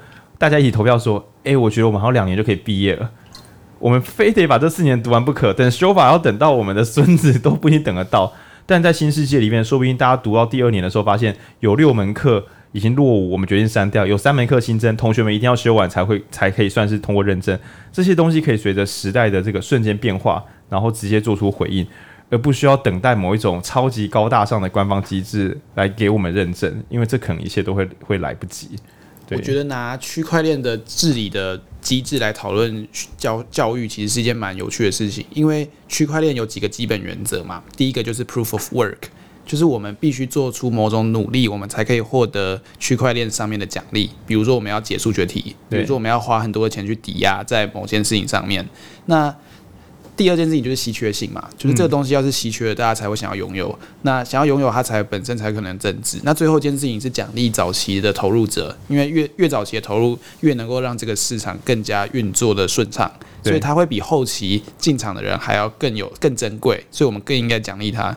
那大家有没有发现说，以前呢、啊，其实只要大学毕业，对，我们就可以拿到某种工作，结果现在变成要硕士毕业，我们才有可能拿到一样的薪水。对对对，为什么呢？因为大学毕业的人变多了，然后其实这跟我们学到的内容不一定有关联。当然，学历学历的量化宽松，政府发放了很多学历，对之类的，所以它它其实就是某种通膨嘛。对，它它的稀缺性就就消失了。然后这个社会基本上还是一个零和游戏，就是我们的工作就是这么多。虽然当然科技有在进步，需求有在变化，但是工作会变少啊。哦。对啊，所以大家是有我自己觉得这样子看起来有点像是某种内卷化的竞争。我们为了获得一样的工作，我必须再多读两年书，对，甚至六年书，去拿到我的社会地位认可或者我自己满意的一个工作。对，但这件事情是有意义的吗？但有可能有意义啦，但是这只是提出一个反思而已。所以现在很多人为了解决这个问题，大家使用少子化来解决这个问题，绝育。对啊，就但我会觉得，我会这有点像玩笑，但我认为有时候是一种自然平衡啦。嗯、就是当一切太过辛苦、努力也没有用的时候，人们就会暂时没有想到生小孩的事情。但但但这显然就会造成后期，比如说高龄化之后，新的小朋友造成更巨大的痛苦。所以长远之计，应该是短期的教育能不能够更灵活。说说说实在话，我我现在三十三岁左右，然后我就觉得啊，如果大学的时候每一分每一秒都有很多新鲜的、有趣的东西，我不是说中医药大学的老师教不好，我想认真，因为中医还是很多很好老师，但我们不可讳言，所有的系大家应该从小到大都有遇过废物老师吧，一定会有遇过吧。然后我就觉得那种中央集权式的世界，就是全班同学都知道这个老师不会教，他还可以在这边待四年啊。然后我有过人之处，可是你可以想象，如果在一个民主治理型的世界之中，学生们真的觉得他不会教，这个老师应该会被削减他的权重，甚至不用等什么教学评鉴或什么的，他每一分每一秒应该都应该要受到某一种惩罚，或是被换走，不然这样子对于受教的人其实是一种极度。不对等、不公平的关系的。提一个非常跳通的概念啊，我们以前我记得这个节目之前有讨论过激进市场呀。基金市场第一章是不是讨论 MOST，就是呃共同租用税制，也是哈伯格税制啊？意思，如果今天学校的学费 是用哈伯格税制来决定老师的去留，那会不会是一件嗯有点不稳定但是有效率的事情呢？我 其实我之前想说。嗯，我我先把哈伯格税这个字先收起来，我换一个更简朴的想法，就是前阵子不是大家都是在家里云端上课吗？对吧？就是全部的大学生，那你有没有想过，如果你不小心去听听看别的学校老师，总是有人比较会讲，有比较不会讲嘛？那换一个想法，就是如果老师并没有一对一的照顾学生，他只有讲课的功能，是不是全台湾只要某一门学门，只要有两个教授讲超好啊？然后其他教授就是你可以去做别的事，但你就别讲课了，反正去做研究，就是干嘛都好，随便你去放羊也好，随便你。对，因为因为我们教学就是这一两个人就可以把自己处理掉，然后这一两个老师应该要让他超赚，他应该本来可能是一个月可能八万不多少，也许一个月给他六十五万也不为过，因为他把全台湾的想学这门课的学生全部都照顾的超好，所有人的智商因为这个老师都变高了，那。应该是往这个方向移动，对。那我觉得刚才都已经讲的这种新形态税制，我会更极端的想，甚至不是校内，应该是所有的老师自己放上去。如果没有要买你的线上课程，你就会你就别上课了，你不适合。对啊，这时候我又嗯，我想到那个 K K 讲过的话、uh huh.，Kevin Kelly 就是写必然，我记得前面有讲过嘛。他另外一本书叫做《科技想要什么》，其实科技。那本书的核心宗旨就是科技想要一个更有效率、流动性更高的社会，因为他们需要人类来繁殖这些科技的繁衍。就是人类对他们而言只是精子或卵子的存在啦，他们必须靠这个媒介去演化。那科技要怎么演化呢？它需要更有效率的人，没错，来来发展，这就是精英体制的陷阱。创造更聪明的人，创造更聪明的机器，让更多人痛苦，但整个世界变得更美好。然后是往科技想要的方向去模样去前进，这样没错没错。所以骇客任务第四集，希望他也可以把区块链放进去哦。因为毕竟骇客任务第一、第二集的时候就把无线上网放进去了，对啊。但我觉得这其实骇客任务还有放 Oracle 哦，有啊有啊，预言先知预言机，没错没错哦。改天再来录特别版骇客任务与区块链好了，因为其实它绝对是一个大型的科技隐喻啦，是对啊。所以我觉得现这整个概念最平衡的，其实还是除了有。机器，也就是王权的力量，然后还有外部治理者不存在，但最后还是回到这群使用者到底有没有做好治理自己的世界的决心。也就是说，我们刚刚讲的委托托管，其实都还有一个很重要的是，委托人必须自己脑子清醒，因为没有任何法治可以拯救一群脑子不清醒的人，对吗？因为最终都是人为自己去输入东西，除非你说，哎，我可以放弃输入吗？那你就很可能会奴役。你今天想要民主，你就要自己动动脑。不然一切的好机制，最后都会变说啊，什么华人比较不适合，没有，就是不愿意动脑的人不适合生存在这个世界上，就这么单纯而已。但是我认为 DAO 的存在也是让这些不想动脑子的人，他也可以生存，他会去选择他想要的这个。不行，没有，我我我觉得还是要动脑，因为我觉得还是没有动脑，你就会选错组织或选错委托人啊。他可他有权选错组织。他有权去做他自己的决定，但是他选错了组织，他要为自己负责。那所以他最后的下场就是可能被别人管，而且是被对啊，对啊，对啊，被一个中央权力控制的人，或者说猜错别人，这整个这个你你投资的货币跟你投资这个 DAO 组织归零。嗯，对。可是我觉得至少他让这整件事情变快。变快跟成本变低，更有效率。我不我不需要选它出来再罢免它。对啊，对啊，空气币就是会空气嘛，对对对对对对，有价值的币就是你。你你喜欢它啊？你去选择，至少变快，至少变快啊！还有还有变自由，比如说，假设很多人都说啊，北欧国家很棒，但是人们都知道，那我们要加入北欧国家不行嘛？我们要自己把它弄好。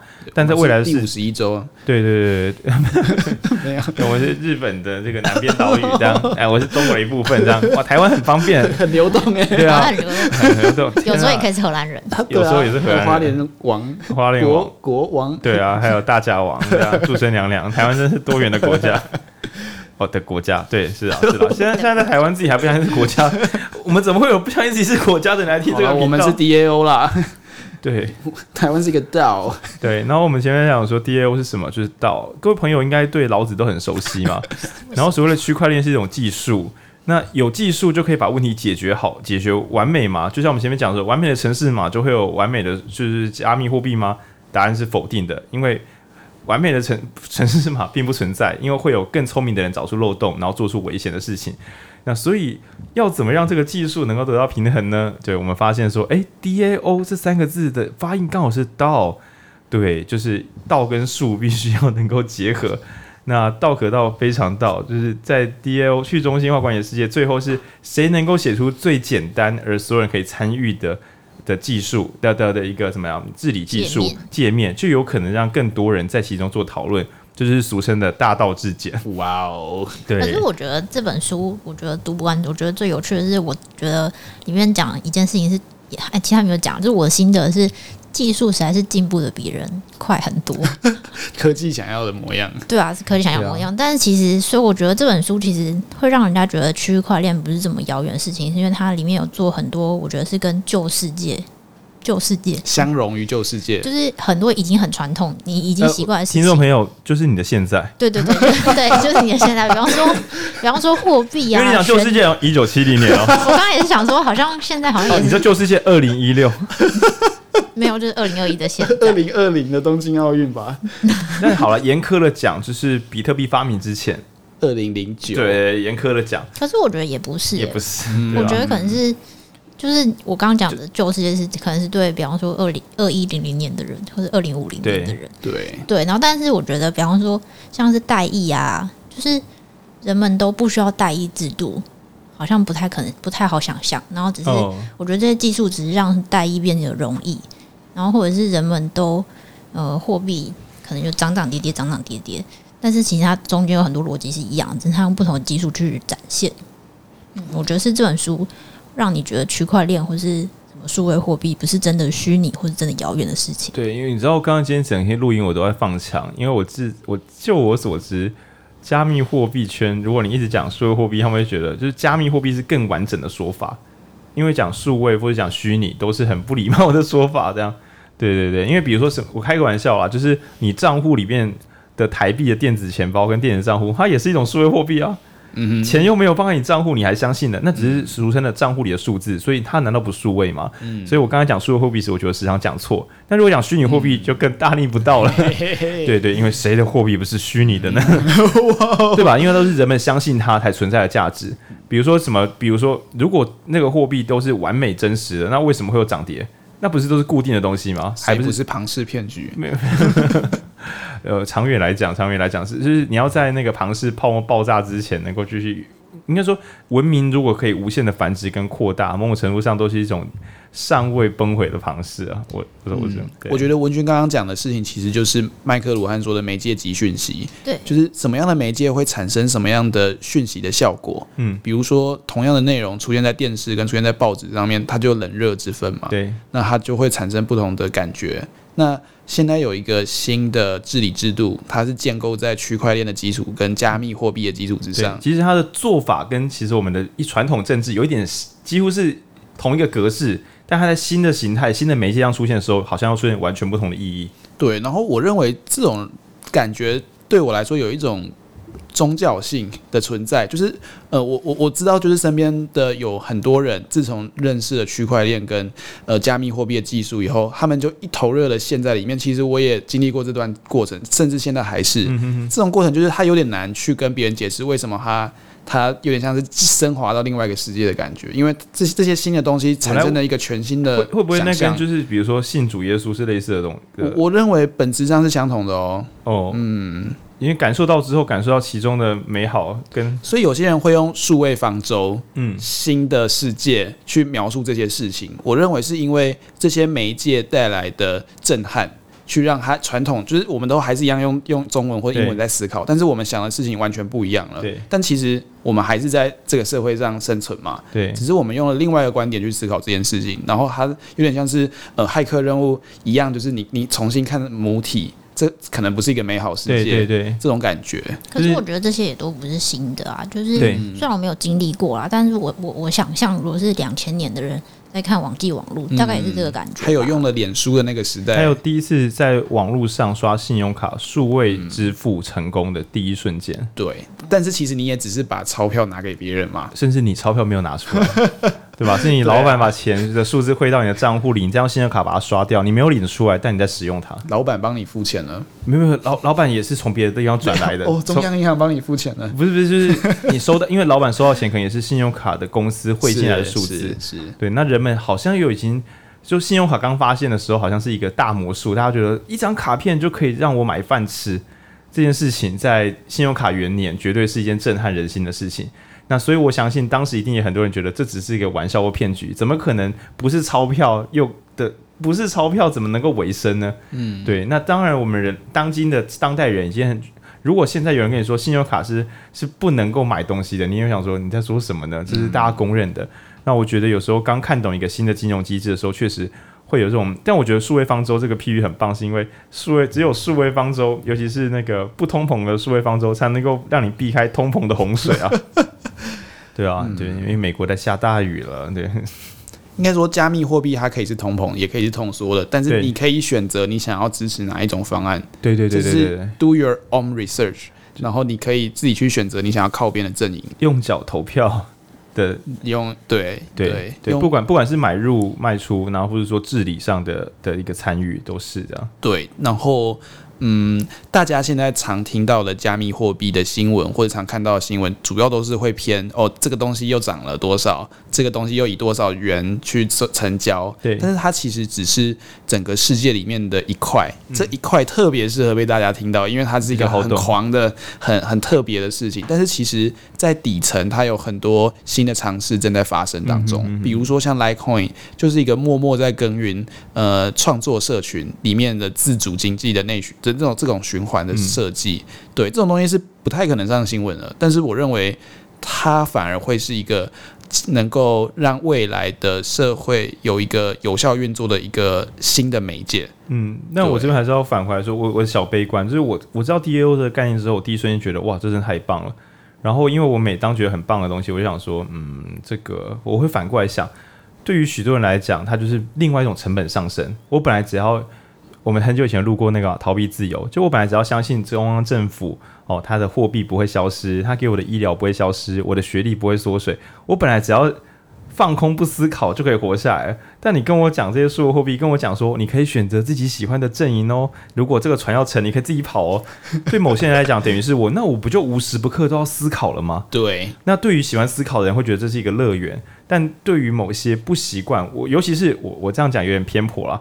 旧一点的教育制度其实并没有希望大家都变成自由思考人，所以如果你是在那一种时代下生存、跟学习、跟信仰的人，这个新世界会弄得你很烦。嗯，你几乎会说：“我今天信上帝，然后明天跟我说，其实这个上帝他正在改版，他快要消失了。”所以接下来会变成有一个叫上帝妈祖，有一个叫做 有一个叫上帝有印功，然后这两个分别有八种特色跟十三种可能，你可以自己看一下。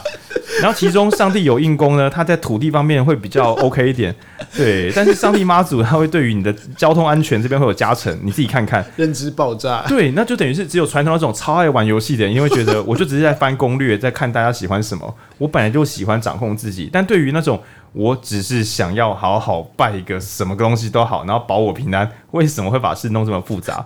对，所以我觉得。除非你要把所有的呃旧时代人类都舍弃掉，不然呃，在这个新的数位治理年代，就是该怎么相容这些传统世界的人，就是这个方舟，它是会接上把这些还没有把状况弄懂人接上来，还是会放他们在海里溺死？对，那这是第一个问题。然后第二个是，我们该怎么用新的教育制度？而且我们这边应该不能依赖政府，就是该怎么样自我教育、自我培力，那或是设计一套好的教育制度。我觉得像今天区块链社会学就是一本好书，它等于是另外一种新的学门，如何快速有效地教会人们什么是民主。因为我觉得在讲 DAO 的时候，其实已经不是在考虑什么经济学什么，它最终回到民主到底是什么，人们到底如何共同决定自己的未来，而过去。比较糟的教学方式会让人们觉得民主就是吵吵闹闹，然后就是票多的赢，票少的输，就这样结束。然后顶多再加一点改版，就是我们有罢免权。但有了罢免权，又发现，诶，啊，罢免这件事情会不会又造成成本的过度消耗？就像有了公投，曾经人们争取公投，争取到公投之后才发现，哎呀，公投选票上应该要加成本的。比如说，我希望我反对核四新建，但是核四新建会告诉你，如果你要盖的话，要花多少钱？你不盖又会花多少钱？这些东西都没有公布，人们都没有认知，大家等于是在瞎猜投票。那等于是每当有新的民主机器被发明出来的时候，一再的去教育人们，原来我们还不懂真正的民族是什么。对，那就很像说很久以前我们看那种勾诈 亚里士多德年代，很久以前就觉得人人一票这就是民主了，而今天我们看这有点危险又荒谬。对，那那我问你，一神教是不是一种 Web Two？一神教，我觉得国教。哦，宗教型就是国家跟宗教合在一起的时候，就是国，就是比如说我是什么，嗯，基督啊或天主教跟国家合而为一时是一种国教，然后等到宗教自由年代之后，就会出现有假的神，于是有人会被神棍诈骗，然后有些人决定没有信仰也过得很好，嗯，对，然后我觉得接下来年代确实是经济、货币、教育等等一切全部都进入多神教的年代。对，对，包含你的工作，然后包含你的医疗，全部都进入多神教。那问题是我们过往的教育能够让我们负担得了接下来的思维模式吗？我觉得这就是一种，嗯，以前不是说，呃，长辈是一种数位移民呀，他们花了一阵子才习惯 LINE 怎么使用，对，然后他们迁移进来以后，其实里面有一些约定俗成的次文化，对他们而言，他们是一种。他们没有办法习惯这件事，所以我们会觉得，哎、欸，为什么有些长辈会一直打句号？没错，然后为什么会发奇怪的贴图等等的？那我们是不是在未来这个好一建构在区块链或者加密货币世界里面的移民呢？是不是有很多认知要重新的去做思考？真的好累啊！对，但是但是如果你相信有一艘数位方数位方舟可以保护你，问题就是上这条数位方舟的成本你。要花你你你要如何花得起？又或者说，你如果不打算花这个数位成本的话，这条方舟就开走之后，你胆子就断掉了。那这边并不是要讲传统，以前正在聊什么 “formal” 心态，就是赶快买，没有买到它就会涨价。我们已经不是要讲这种东西，我们要讲的是，如果你来不及在整条船开，不要说开走了，因为它越开越快，在它快到一个你无法理解之前，如果你不先好好的弄懂它的话，等到这个世界有某一群人真的因此过得更精致、更幸福、更公平。最后你会发现，原来不是我没有钱，所以不能上船，是我不了解民主，所以我上不了船。我进场之后才发现，人们在讨论怎么样决议、怎么样分配，我完全不能理解，因为我心中的民主就是我爽投什么投什么。而这里的人说，我跟你讲，我们这个委员会的规则是，谁只要乱投票，谁就被我们赶出去。对啊，我们会随机抽签，你再投三小。如果你讲不出理由来，我们就不要你上船，因为你你的角色对，因为你的角色会毁掉我们这里的民主。那当然，这在。传统民主世界不存在，因为公民都是被迫成为公民的。我生下来就是这个地方的人，不管这个国家是好是坏，因此不太可能没事就对公民做什么。你投票乱投就褫夺你公权，因为这时候政府会说：“可是政府有教育你的这个机能，对吧？你之所以投票乱投，是因为呃你的那个年代教育不好啊，就会帮你找很多借口。但如果未来的新方舟是每个人自己想办法上船。”哇，那麻烦就大了，因为开的最好的船不一定能够容许没有民主观念的人上船，嗯，就相当于是你不能容忍说，就是如果你要开公司或干嘛，你不太能容忍完全不能做事或者把事搞砸的人进到你的团队里面，那这更未来的国家可能会更像是新的大型团队，而不是命定式的那种组织。那绕这么远，其实想跟大家讲说很有趣吧？曾经大家想说好好读书啊，什么好好学技术，想不到有一天最珍贵的东西是好好弄懂民主是什么，免得人家不想收你的。对，从君权神授跑到天赋人权，对，现在又变成自我赋权的那种自我赋权。那如果你不能把自己搞定，变成能够帮助别人的人，那你就在外面等，看什么时候人家要把你拖上船。对，那大概是这样。所以，如果你平常在对 NGO 啊、公民啊讨论公共事务，你会觉得啊，我弄这些会不会落后于这个世界？我是觉得你再坚持一下，你本业要努力，但是好好的弄懂怎么让大家一起把事情讨论好，一起把事做好，在更未来一点点的世界，不是现在啦，现在以及更未来一点的世界，有个东西叫 DAO。他讲的完全是一种更新形态、更流动、更聪明的民主方式，而且非常鼓励所有人一起动动脑，而不是厉害的人动动脑。那在那个时代里，你会发现说：哈，我以为我以前只是一个无知社会社运青年，都没有赚到钱，想不到在未来的世界里，原来共同的治理自己的世界是这么重要的技能。对，那公民老师们，对你们教的东西是有用的哦。如果你有认真教的话，我听文君说他的公民老师还投韩国语，真是神经病。哇哦哇哦！没有，我我不要讲是韩国人格特质，就是你公民老师要倡导就是民主的特质，所以思考一个倡导反民用反民主方式去刷票的人是不能够同意。就像我认为，嗯、也不要讲韩国也，就是说。包含陈柏伟某一阵子也是，就是所有人为了激战拿选票的时候，难免都会做出反民主行为。是，那今天你喜欢什么政治人物都好，但是你身为公民老师，你是不能支持反民主的。对对对，大概大概是这样子。那就是民主在更未来的数位时代可能会极端有用。然后我觉得区块链社会学它之所以不是什么什么区块链技术、区块链什么，它讲社会学其实也是讲很有趣吧，就是。除了那些城市码之外，原来最后控制我们所有人能不能够幸福的，竟然又回到社会学。对啊，高重建本身是呃，就是数数位数字专业，写写写城市的跟社会双双专业，真可怕。对，所以这本书其实对社运青年或者 NGO 工作者来说，它是一本相对好入门的书。对，因为里面大概有八十 percent 的内容，全部都是在讲社会如何运作，社会怎么社会怎么去共治。其实社运青年觉得说，我我每次都变成你是不是太进步了，进步青年？但读到这本书，你会发现说，原来我心中的进步世界，它只是它快要到来，它不是幻梦，它只是需要更好的技术跟更优质的人群共同去努力。对，那也许会给大家一些新的希望。我觉得这本书好的好处是因为它其实是社会学，那它其实讲的几乎，你可以说它几乎都是在讲区块链如何应用在你的生活之中，嗯嗯嗯，或是跟你生活有关的事。所以，如果你还在想说区块链到底是不是？大家就说什么区块链是未来啊，或者什么？你觉得还在怀疑这件事情到底是什么？到底需不需要研究的话，可以先从这本书开始读。对，区块链到底是不是泡沫呢？还是它会是未来呢？是两个非常极端嘛。对对。但是这本书，我觉得它走在非常正道的路线。嗯。哦，我知道，就是区块链是泡沫吗？还是区块链是未来？然后说区块链是社会。那也就是你相当于是问说，公民社会是泡沫还是我们的未来？哇哦，对啊，对啊，一样的问题，就是你相信共同治理会变得更好，还是只会变得更混乱？那其实答案都回到这群人到底是怎么把事情做起来的？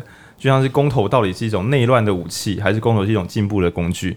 它都取决于这里的人能不能够好好的去操纵它，或者好好的愿意学习跟升级。嗯。那只是在传统公民社会里边，你乱搞要被淘汰掉没那么简单。我们不是讲政治人物，我说公民因为自己乱搞把自己害死没那么容易。但在新世界里面，大家耐心就没那么多，你乱搞可能就连下一个方舟门票都拿不到。那大家自己要就是看等级呢。好啦，今天基本上要慢谈，但我觉得还不错。我我们就行前访谈的时候，本来想说应该一小时聊完，但我觉得现在是出于一个怕听众会太累，不然我们还是可以继续聊。对，但我们可以留给下一本。下一本的话，我们已经先预定叫《以太奇袭》，嗯，我还没读，但豆你极度满意，翻译翻的非常的流畅。对，那嗯、呃，比较圈外会想说，就是像比特币啊，对，但是近年新闻也要讲说，第二名的就是价格第二高的叫以太币，然后以太币应该是一个。应用性更广的一种货币，就是说，在这个区块链上面安装出来的奇形怪状的酷炫玩玩具或是工具更多。嗯、然后我们下一次想要聊的是以太奇，就是以太币是什么布出来的？对，什么是世界电脑？对对对对对，全世界在同时运转的一台电脑。对，然后我一定找邓宇来录，我会比较放心。行行行，对对对，然后哦，也希望。我我我们每一次在录制的时候，我都会有点小紧张，就是我们尽可能每一集都不连贯。比如说上一集聊安静是这种超能力，下一集就不会聊职场跟成长。那所以也许听众有时候会觉得烦躁说，说我本来想要连续听到同一个系列，因为正常如果我们要刷流量的话，我们应该是一直刷同领域的书，刷爆。就比如说一直讲区块链或一讲社会学，这样子才是一般听众会比较喜欢。但我就是忧心忡忡想说，每次专心读一种领域的时候，我们就会过度信仰，导致于无法理解另外的世界。甚至不能用别的世界的优势来强化我自己喜欢的地方，所以我们有有极端刻意的去跳跃领域，让我们可以重新思考。但甚至也会出现一些大规模抵触，比如说我们现在讲这个新世界的方舟越开越快，但同时也会跟几个月前讲到的基呃基因体制的陷阱讲到一样，这个加速的船确实有可能把人家甩在后面。那我只能跟我听众说，不好阻止这件事情，你可能要自己至少我觉得比起赚很多钱或读很贵的学历，弄懂区块链的社会学，弄懂民主治理是什么，对我们来讲应该不算是太沉重的负担。对，就是找一条便道，然后让我们可以跟上未来世界。这本书会是一个很好的入门，对对。然后我在看的时候，觉得豆你几个月前给我看的文章，那个难度直到就是简直花了我两个整整的工作天，终于把它读完。但我觉得这本确实可以让一些心生畏惧的人可以放松自己的畏惧，知道说，就是它不是现在，不是过去，它呃，它不是过去，也不是未来，它是我们现在，然后在移动的方向。对，嗯，大概是这样。然后配音有什么话要跟大家说没有？我觉得这本书它的写法写的很好的一点是，它前面先就五个常见的名词。哦，它直接叫误解名词，因为大家很容易讲错，他直接讲说这些大家很容易搞错，把它点出来给大家读一读，这样。嗯，对，所以我觉得就是就像刚刚上述的各位无心吹捧的一样，它其实是一本很好的入门书。连我其实原本我一直都不是，因为像我男。像我的男朋友，他前阵子就很疯区块链，然后我丝毫都现在 等一下我们十一点就还要去买他的 NFT，所以我们等一下要要断线了。这样对，然后那时候他一直跟我讲，然后这样豆你，我是也豆你也是我的好朋友，他也在热衷于此，所以我那时候其实。所以，我那时候其实会一直觉得应该要好好接触这件事情，因为毕竟你身边人都在谈论。但我有时候有一种旧世界的心态，就是觉得啊，好好多东西好，好多东西要学，好累，就是可以可以累累吗？对对，不可以累累。对，可是就是 累累柴犬都柴犬币不可以累累，柴犬币他站起来了，不可以，他现在大狗狗了。对，可是后来就是仔细想想，还是要为自己负责。所以我觉得这本书它其实。减低了我，减低了我对于区块链的认识门槛。那我就是确实是一本蛮好的入门书。嗯，那收尾的时候讲一个最后的小鸡汤，就是我们过去讲学习学习，那书本在在刚开始的时候就直接讲出一个相反的概念，叫习学。然后我觉得会给很多非本科系的人一点点一点微光。就是我自己很多时候都为了学某些东西，我都想说，我改天要去国外读个研究所。但我最近不断被各路的人打枪，说不要再这样想了，不要再这样想，你就动手看看，然后自己去读书，因为。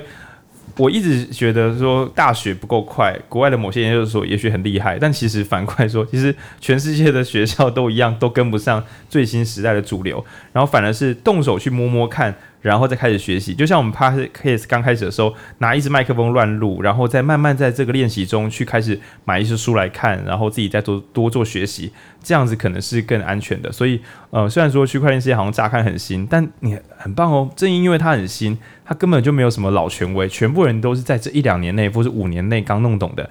更棒的是。很多人五年前加入，可是他前五年到前三年读的东西，现在也都是废物喽。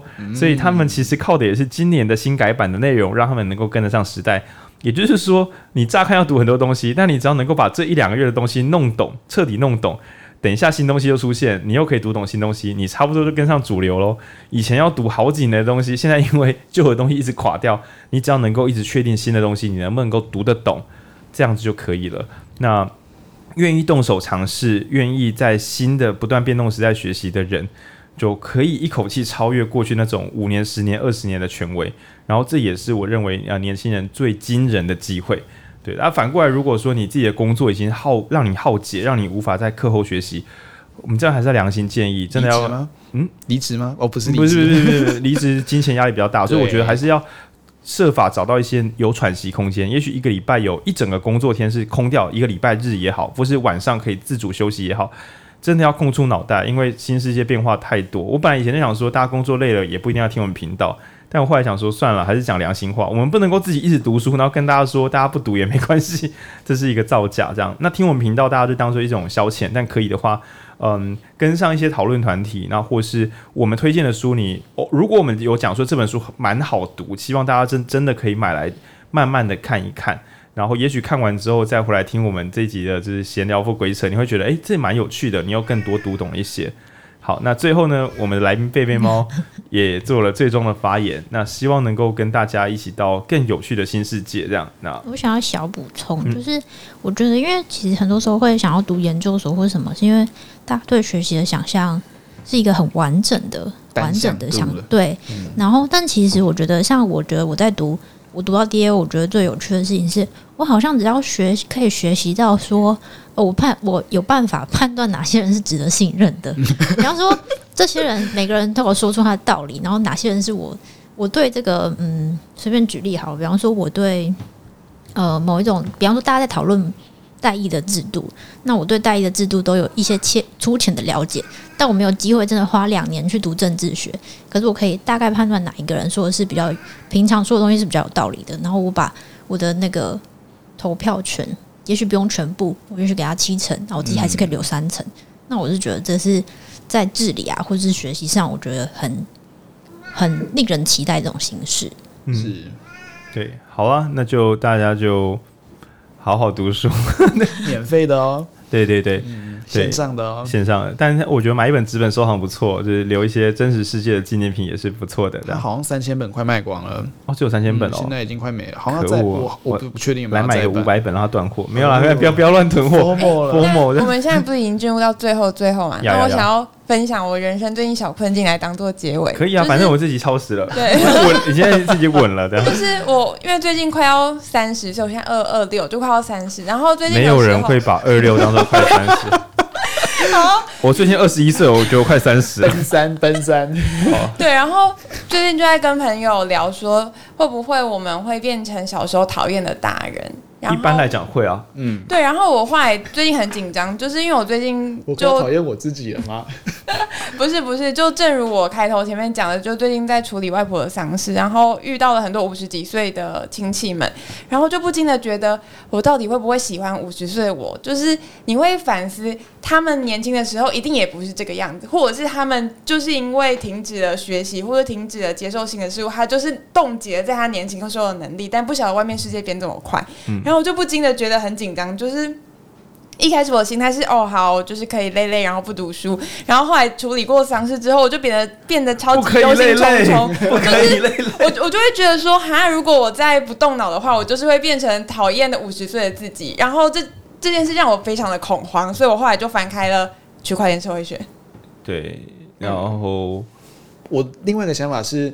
我们以前现现在点开脸书的时候，都会看到说，哎，两年前自己 po 了什么文，五、哦、年前自己 po 了什么文，对，这时候就会想说，好，那两年后的我看到今天我 po 的文，我对不对得起我自己？两年后的自己，如果对不起的话，那好，那两年后的我可能是什么样子呢？我是不是可以修正成他的这个样子呢？好，那两年的后的我再去想三年后的我，或者四年后的我会是怎么样子呢？假设一个人的脑袋的热量资源是无限的，那他其实可以推到非常遥远的未来，对，去回推这件事，但是因为我们的热量是有限的嘛，所以我们认知也没有这么边际的状态，嗯，所以慢慢的去修正自己，我觉得会是一个很好的出发点。